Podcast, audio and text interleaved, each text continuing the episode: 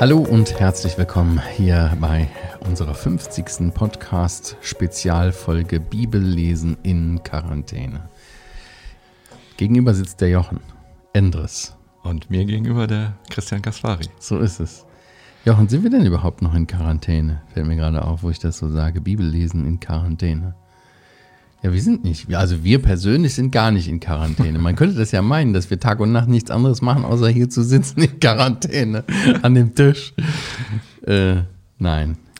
Die Lockerungen sind schon, äh, es sind einige aufgehoben, ne? oder es gibt Lockerungen. Je nach Bundesland, nicht wahr? Je nach Bundesland ist noch sehr unterschiedlich, ja. Ja, Schön, wir dass lesen ihr uns hier. immer noch zuhört, nicht Ja, das finde ich, finden wir ganz toll. Äh, Montags bis freitags lesen wir hier das Markus-Evangelium und tauschen uns darüber aus.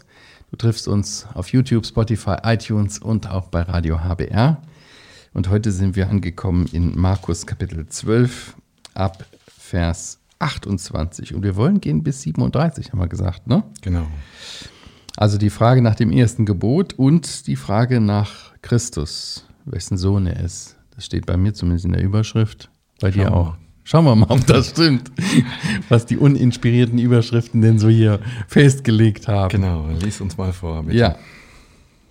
Und einer der Schriftgelehrten, der gehört hatte, wie sie miteinander stritten, trat hinzu, und da er wusste, dass er ihnen gut geantwortet hatte, fragte er ihn, welches Gebot ist das erste von allen? Jesus antwortete ihm, das erste ist, höre Israel, der Herr, unser Gott, ist ein Herr, und du sollst den Herrn, deinen Gott, lieben, aus deinem ganzen Herzen und aus deiner ganzen Seele und aus deinem ganzen Verstand und aus deiner ganzen Kraft. Das zweite ist dies. Du sollst deinen Nächsten lieben wie dich selbst. Größer als all diese ist kein anderes Gebot. Und der Schriftgelehrte sprach zu ihm, Rechtlehrer, du hast nach der Wahrheit geredet, und er ist einer, und es ist kein anderer außer ihm. Und ihn zu lieben aus ganzem Herzen und aus ganzem Verständnis und aus ganzer Seele und aus ganzer Kraft und den Nächsten zu lieben wie sich selbst, ist viel mehr als alle Brandopfer und Schlachtopfer. Und als Jesus sah, dass er verständig geantwortet hatte, sprach er zu ihm, Du bist nicht fern vom Reich Gottes. Und es wagte niemand mehr, ihn zu befragen.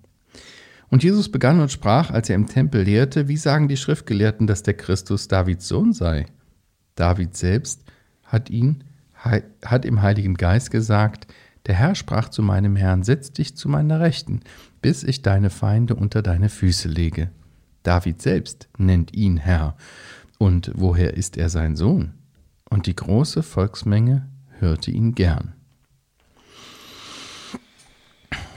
Die Frage nach dem Gebot, nach dem ersten Gebot, es gibt 613 13. Gebote. Ja, so hatten die Pharisäer es zumindest gezählt. Ja, aus der, aus der Tora, den fünf Büchern Mose, 365 Gebote und 248 äh, Verbote und 248 Gebote, richtig? Sehr gut. Das habe ich nicht nachgezählt, muss ich zugeben. Ja, ich habe mir eben den einen. ich habe es nachgelesen. Aber ich weiß, dass der Hillel, den hatten wir schon mal ähm, erwähnt, dass er verlangte von einem guten Pharisäer, guten Schriftgelehrten, dass er auf einem Bein stehend den Sinn der Gebote erklären könne. Also, ja, wirklich eine wichtige Frage. Was ist, was meint Gott eigentlich mit den 613 Geboten? Was ist eigentlich wirklich Gottes Wille? Wir hatten, das ist unsere vierte Frage, die Mhm. wir jetzt behandeln. Aus welcher Autorität handelst du? Wem muss man Ehre geben? Gibt es eigentlich eine Auferstehung? Jetzt die Frage, was will Gott eigentlich wirklich? Ich würde das mal so sagen. Eigentlich geht es ja bei dem ersten Gebot jetzt nicht 1 und 7 und 1 und 9 zu unterscheiden, sondern es geht darum, was ist wirklich Gottes Absicht mit uns? Was ist wirklich Gottes Dienst im be besten Sinne des Wort Ja. Wortes, oder? Der Fragen dies hier ein, ein Schriftgelehrter. Ich habe mir so gedacht, ich bin nicht ganz sicher, ob das äh, war eigentlich doch keine Fangfrage wie die davor, Nicht wahr? oder? Genau, meine Könnte ich auch. Das ist doch ganz anders eingeleitet. Also oder? irgendwie schon ein echtes Interesse und kann man auch sehen in Vers 34, wie das ab, der Abschnitt äh, abschließt, dass Jesus sah, dass er verständig geantwortet hatte, du bist nicht fern vom Reich Gottes, sagte er ihm. Ja. Stellte ihm dieses Zeugnis aus. Genau. Das setzt ja schon ein echtes Interesse voraus. Genau, irgendwo, genau. Ne? Und man merkt auch hier nicht, wie beim letzten Mal, da haben wir gesehen, dieses tolle Kompliment, was also nur ein Scheinkompliment ist, so, Ja. damit er bloß reinfällt oder so. Hier kommt äh, bemerkt Markus das ja so, dass er wusste, dass er ihnen gut geantwortet hatte Mhm. Ja. und deswegen weiterfragt. Also Ja. er fragt, weil er denkt, den kann man wirklich fragen, der kann gute Antworten geben. Und vorher war er gefragt worden, damit er gefangen wird, damit Mhm. äh, er eine falsche Antwort gibt. Ähm, ja, das sind hier andere Voraussetzungen zu der Frage und Ja. eine ganz andere Atmosphäre, finde ich auch. Dieser Schriftgelehrte war auch ein Beobachter der Szenerie, denn er, äh, hier steht ja, dass äh, er gesehen hat, wie sie miteinander stritten. Also der Jesus und die Schriftgelehrten, Pharisäer, die Sadduzäer und so weiter, wie man mit denen geredet hat, ist das wahrscheinlich gemeint, ne? ja, ja. Und dann stellt er ihm diese Frage, welches ist das erste, welches Gebot ist das erste von allen? Man könnte sozusagen sagen, hier unsere letzte Frage war die große Frage der Sadduzäer. Gibt Mhm. es eigentlich eine Auferstehung? Und diese Frage ist jetzt die große Frage der Pharisäer, der anderen Gruppe. Welches Gebot ist denn das Allerwichtigste? Ja, also der Jesus beantwortet Mhm. tatsächlich die großen Fragen der Menschen. Ja. Ja, wie beantwortet der Herr diese Frage? Er verweist ja auf das Gesetz Gottes. Ja, Ja. Also Antwort auf diese Frage hat Gott bereits ja, in seinem Gesetz gegeben und er zitierte das Schema Israels. ja, genau, Ja. genau. 5. Mose 6. 6, Vers 4 Also, und auch 3. Mose 19, Vers 8. Ne? da ist das 18. Gebot der Nächstenliebe, nicht wahr? Aber Das ist 5. das Mose zweite. 6, genau, Genau. ist diese große ähm, Erinnerung an ähm, höre Israel. Und du sagst es schon, das nennt man das Schema Israel. Der Herr ist unser Gott, der Herr allein. Ja. Und dann geht es weiter, dass man den Herrn lieben soll. Und Ja. das zitiert der Herr hier. Ja, ein frommer Jude zur damaligen Zeit zitierte das zweimal täglich. Das ist sozusagen das Glaubensbekenntnis Mhm. der Juden. Und zu diesem Glaubensbekenntnis bekennt sich hier der Herr. Er sagt, das ist richtig. Es ist wirklich nur einer Gott. Die Theologen würden das den Monotheismus, den Glauben an einen einzigen Gott nennen, der ja nun wirklich auch ähm, eine Besonderheit ist, dass in der Bibel sich ein Gott vorstellt und nicht mehrere Götter oder Götzen oder ja, eine Vielzahl von Göttern. Und in gewisser Weise fasst der Herr ja hier auch die Gebote allesamt zusammen in nur zwei Gebote. Ja, Das kann man ja so sagen. Ne? ja, ja. Und eigentlich äh, nämlich Gott und die Menschen zu lieben. Und das ist ja die Verantwortung des Menschen auch, Ja. die herausgestellt wird.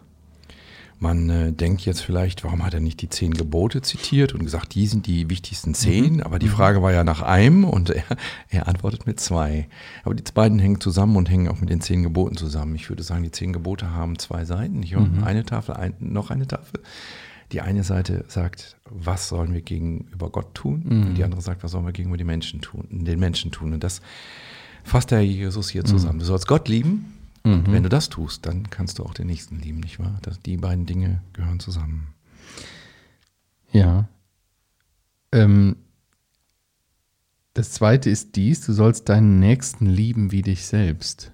Das Thema Selbstliebe ist wahrscheinlich nochmal ein extra Thema.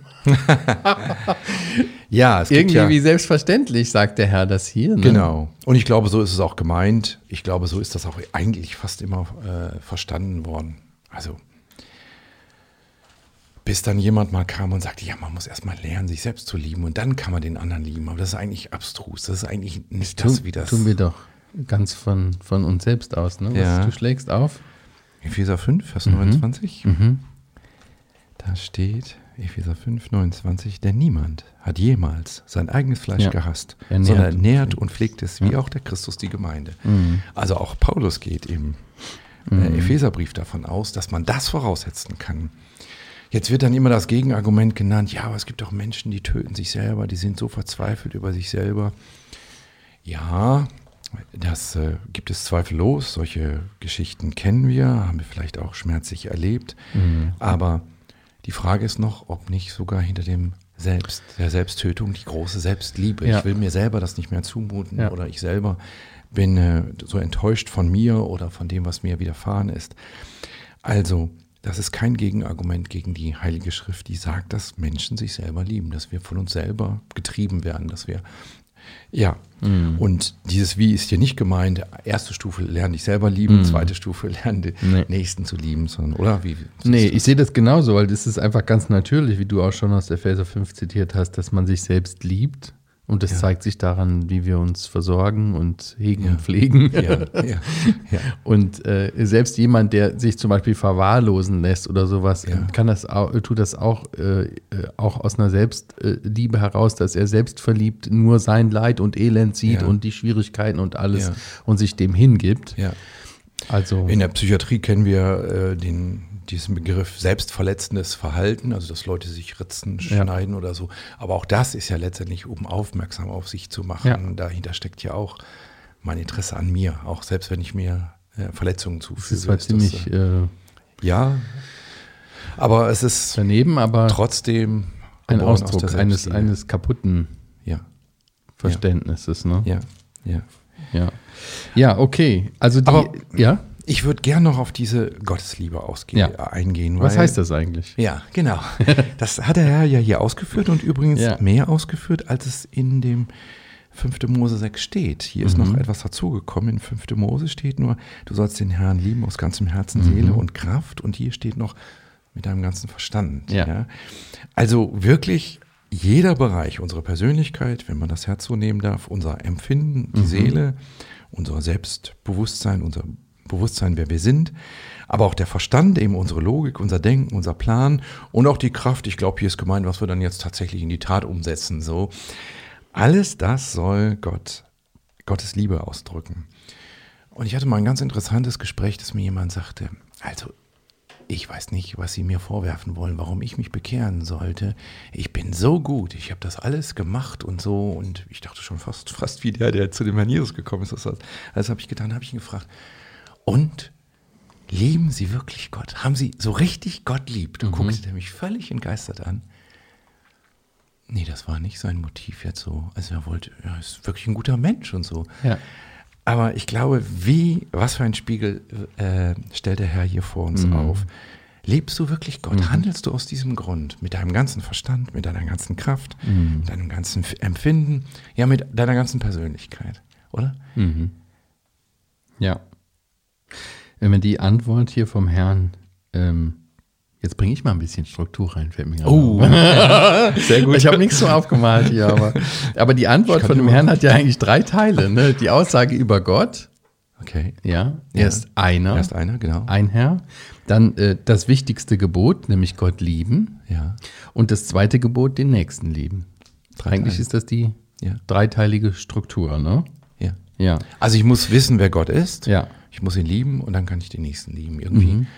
baut auch alles aufeinander auf, oder? Ja, welchen, aber welchen, das finde ich vielleicht noch interessant, wenn wir da kurz drüber nachdenken, welchen Zusammenhang kann man hier zwischen der Beziehung zu Gott und, äh, also als Gott lieben, ja, und, und der Beziehung zu dem Mitmenschen, den Nächsten lieben sehen? Da gibt es einen Zusammenhang. Kann ich den Nächsten lieben in Gottes Sinn, wenn ich Gott nicht liebe? Was passiert, wenn ich ihn nicht liebe? Was passiert, wenn ich Gott nicht liebe? Ja. Und kann ich Gott lieben, ohne den Nächsten zu Ja, lieben? Das funktioniert doch nicht, oder? Ja, ja. Nein, nein, sehe ich auch so. ich, das, das baut, also das eine fließt aus dem anderen heraus. Das geht nicht ohne dem. Also wenn ich versuche, Nächstenliebe zu praktizieren, dann bin ich vielleicht freundlich zu Leuten und helfe Genau. denen mal oder so. Aber schlussendlich wird immer die Frage sein, will ich nicht Was- mir helfen? Wenn ich meinem der mir? Nachbarn helfe, helfe, wird der mir auch mal helfen. Wenn ich freundlich zu den Leuten bin, sind die auch freundlich zu mir und so Ich finde es weiter. immer so lustig, wenn man sieht, äh, wa- was jemand Gutes tut ne, und dann den Check da in die Kamera hält, den Riesencheck. Ja, Ne? ja. So, habe ich gemacht. Das Ja. ist ja was, was Mir Charity hier, ja, habe ich ja, ne? Ja. Also kommt mir zugute. Genau. Ich werde dadurch irgendwie, steige ich im Ansehen als Ja. Wohltätiger, als Mildtätiger Ja. und so weiter. Ja. Wenn die Superreichen die Hälfte ihres Vermögens abgeben, Ja. haben immer noch Milliarden. Also das ist eigentlich ja auch nur zum eigenen Nutzen. Selbstlose Liebe. Ja, was würde die zum Beispiel machen? Da könnten wir an dieses Weinbergsgärtner-Beispiel denken, nicht wahr? Wie der Vater, der Weinbergsbesitzer. Knechte sendet und sie töten ihn und trotzdem gibt er nochmal eine Chance und sendet sogar den eigenen Sohn, nicht wahr? Das ist eine Liebe, die kann man, die kann man nicht ohne Gottes Liebe äh, zu haben, praktizieren, oder? Da würde jeder von uns sagen, nee, das dient ja jetzt nicht mir, nachher bringen sie den auch noch um, was sie dann auch tatsächlich tun. Ja, ich glaube auch. Also man kann, die Gottesliebe ist die Voraussetzung für die Freundes... Äh, Die Nächstenliebe. Nächstenliebe, genau. Die. Denke ich auch wieder. Wir haben, glaube ich, schon mal drüber gesprochen, über die Stelle im Titusbrief. Ja. schön deutlich macht, dass der Herr wirklich ein, ein, ein Menschenfreund war, der den Mensch liebte. Ja, Ja. ja, genau.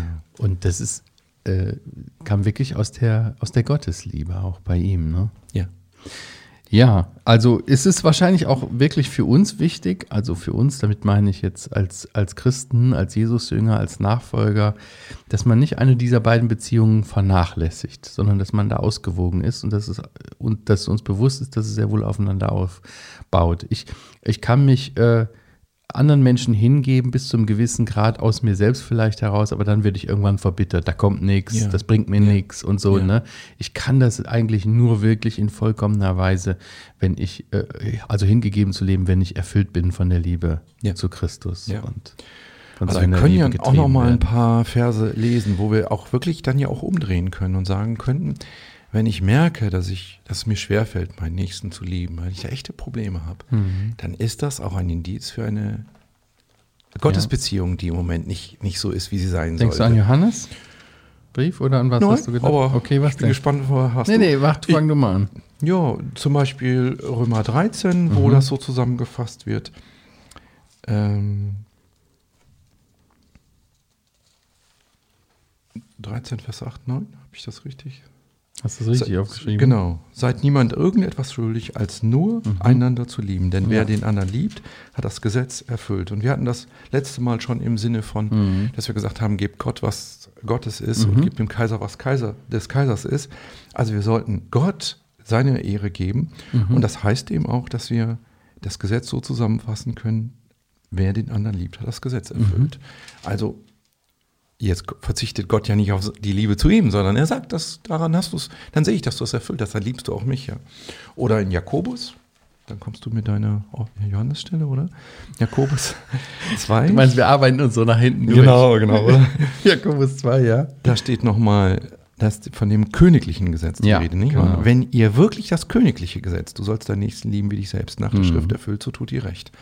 Also auch Jakobus legt diesen, Mhm. es geht ihm ja um den wahren Glauben an Gott und er legt auch diesen Maßstab an und sagt, prüf dich, wie du den Nächsten liebst. Mhm. Das heißt nicht, dass ich mit Nächstenliebe meine Errettung erkaufen kann, aber es heißt, dass meine Beziehung zu Gott in Ordnung ist, dass ich ihn liebe.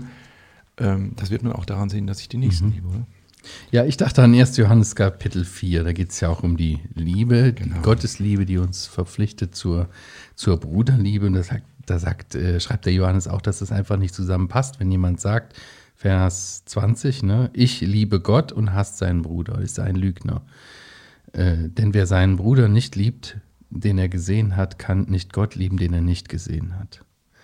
Also das, äh, das Genau. hier ist zwar von einem starken Ausdruck die Rede, ne, von Hass, äh, aber im Grunde genommen nicht lieben ist ja auch nichts anderes als das. Ne? Genau. Es, es gibt ja keine neutrale Stellung. Entweder liebe ich ihn oder ich hasse ihn. Ja, ja. Was anderes gibt es ja nicht. Ja. Ja, gut. Ähm, wenn wir den nächsten Abschnitt, den wir gelesen haben, dann muss ich mal hier wieder zurückblättern in das Markus-Evangelium, Kapitel 12. Ähm, oder hast du hier noch was abschließend zu zu sagen? Oder Nö, wir wir können ruhig weitergehen. Mhm. Dann äh, haben Vielleicht wir. noch, das hatten wir, äh, wir haben uns beim Mittagessen darüber unterhalten. Erinnerst du dich, dass hier, oder vor dem Mittagessen noch, dass hier die Stelle offen bleibt. Vielleicht fragen sich das auch einige der, der Leser hier, die mit uns die Ja. das Markus-Evangelium Ja, genau, Wir würden uns 94. jetzt sagen, was Mhm. ist aus dem geworden, ja? Und unsere Neugier wird hier nicht befriedigt, oder? Wir lesen nicht die Geschichte, der hat sich später mal bekehrt oder so. Der Jesus lässt es da stehen, du bist nicht weit weg. Ja. Der muss noch einiges erkennen, der hat einiges aus der Schrift erkannt, aber er weiß vermutlich noch nicht, wer Jesus ist. Er weiß noch nicht, dass Jesus dieser Gott ist, der eine Gott, von Mhm. dem er dort gesprochen hat. Und ich glaube, so müssen wir auch manchmal, ne? so hatten wir uns unterhalten Ja. in anderem Zusammenhang, dass wir manchmal auch Dinge stehen lassen müssen, Ja. dass wir sagen müssen, er ist einen Schritt weitergekommen, das- aber den nächsten Schritt, den Ja. darf ich nicht begleiten, den muss jemand anders begleiten oder den Genau. wissen wir nicht, ob der überhaupt ja. getan wird. Auch diese Gewissheit zu haben, Gott kümmert sich um, um denjenigen. Ich muss dem jetzt nicht den ganzen Kübel des Evangeliums überstülpen, dass das alles versteht Ja. und Ja und Amen sagt und sich sofort auf der Stelle bekehrt. Sondern dass man das aushält, zu wissen, ich habe ihn, hab ihn neugierig gemacht. Wir haben darüber gesprochen. Er kann jetzt weiterdenken. Und ich bin sicher, ich bete dafür, Gottes Geist wird an ihm wirken. Ja. Gott selbst wird an ihm arbeiten. Und, und wenn das weitergeht, dann geht es auch weiter. Ja. Das und er lässt ihn mit diesem, du bist gar nicht fern. Also Ja. Ja, ja, das Ja. macht Hoffnung, aber es ist noch kein, kein Ende äh, zu sehen. Ich weiß Genau. es noch, ja. Ja, vielleicht können wir das äh, davon lernen, auch in der, in der persönlichen Evangelisation, wenn wir äh, Gelegenheiten haben, Menschen Zeugnis zu geben, dass wir nicht meinen, dass wir immer das ganze Evangelium gerade sagen müssen. Gerade wenn wir mit Menschen auch in Beziehung stehen, die man häufiger begegnet, ähm, dass man das auch aushält, hier äh, das mal offen zu lassen. Ja. Der Herr hat das auch aushalten können. Ja, wir haben den, äh, den nächsten Abschnitt, da sehen wir ähm, auch falsche Vorstellungen, die hier die Zuhörer hatten von dem Messias. Ne? Ja, aber das Interessante finde ich, wir haben jetzt vier Fragen behandelt von Kapitel 11 an. Das letzte, die letzte Frage stellt der Herr. Ja. Nicht wahr? Also zum Schluss fordert er sie nochmal heraus Ja. und sie können natürlich nicht antworten. Er muss ihnen die Antwort präsentieren und sie können nur schweigen und die Volksmengen, heißt es hier, hören ihn gerne. Die verstehen, dass da Mhm. mehr hinter ist. Ja, was ist seine Frage? Ja, was sagen die Schriftgelehrten, dass der Christus Davids Sohn sei? Also, das Paradoxon ist sichtbar hier, oder? Muss man das nochmal erklären kurz? Ja, erklär das nochmal. Ja, was ist also- überhaupt ein Paradoxon? Du benutzt hier Wörter. Du bist doch der Schriftgelehrte. Du hast das gesagt. ja, ich, hab, ich, ich dachte nur so, dass es so ein theologisches Paradoxon ist, äh, das ähm, ja hier aufzeigt, dass Jesus gleichzeitig Mensch und auch eben halt Gott ist. Ja. Denn da, hier wird ja der Psalm 110 zitiert. Ja, Ja? ja, In Bezug darauf, wer, wer Christus ist, der Messias, der Sohn Davids. Genau, Wie kann 100 David, ja, das, die Problematik, wie kann David ihn Herr nennen, wenn es doch sein Sohn ist, den er noch nicht mal kannte? Also ein fernerer Nachfolge aus seinem, aus seinem Geschlecht, Ja. den er noch nicht mal äh, gekannt hat. Ja. Wie kann er ihn denn dann Herr nennen? Also bei den, bei, äh, im Judentum, in der Tradition war das ja undenkbar, dass man seinen Sohn Herr nennt. Genau. Eher umgekehrt. Umgekehrt war das denkbar, aber so nicht, nein. So rum überhaupt Nein, nicht. Nein. Das heißt also, hier wird deutlich, dass der David im Glauben seinen Nachkommen Herr nannte, weil er wusste, dass dieser schon lebt. Und Ja. dass der Herr ist, Genau. nämlich Gott, Genau, Gottes Sohn. genau. Und daran macht er deutlich, der, der vor euch steht, der ist der Messias, Ja. der ist der schon, der schon immer war Ja, und der tatsächlich Mensch geworden ist. ja, Und zugleich Gott ist. Und das ist paradox, nicht wahr? Das ist, das kann man ja, die beiden Wahrheiten kann man nicht übereinander bringen. Also der Sohn Davids, okay, ich verstehe. Einer der Nachfolger von David ist, der später kommt. Der kleiner ist natürlich als der große David. Ja, Mhm. das ist einerseits wahr. Und andererseits, der Sohn Davids ist der Sohn Gottes, ist größer als David, wird von ihm rechtmäßig Herr genannt. Und hier steht auch, äh, dass David davon spricht, dass er sich zur Rechten Gottes setzt. Ja, ja, zur Rechten Gottes. Da setzt sich nur Gott hin. Da kann kein Mensch äh, sitzen, sozusagen. Ähm, der Herr erklärt hier, guck mal, die Pharisäer haben sich nur eine halbe Wahrheit rausgenommen. Die Wahrheit, da, David wird mal einen Sohn haben, einen, einen Israeliten, einer von uns, und der wird Messias sein. Aber guck mal, was David auch gesehen hat. Der Messias ist Gott selber. Gott selber kommt, ja. Ähm, wow.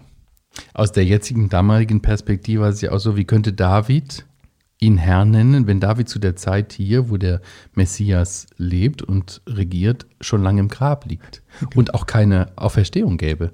Ja, und die, genau, die Antwort genau. bleiben sie ihm ja schuldig. Ganz genau. Ne? Ja. Oder die Zuhörer, Ja. die sagen da nichts mehr dazu. Ja. Ja. Ja.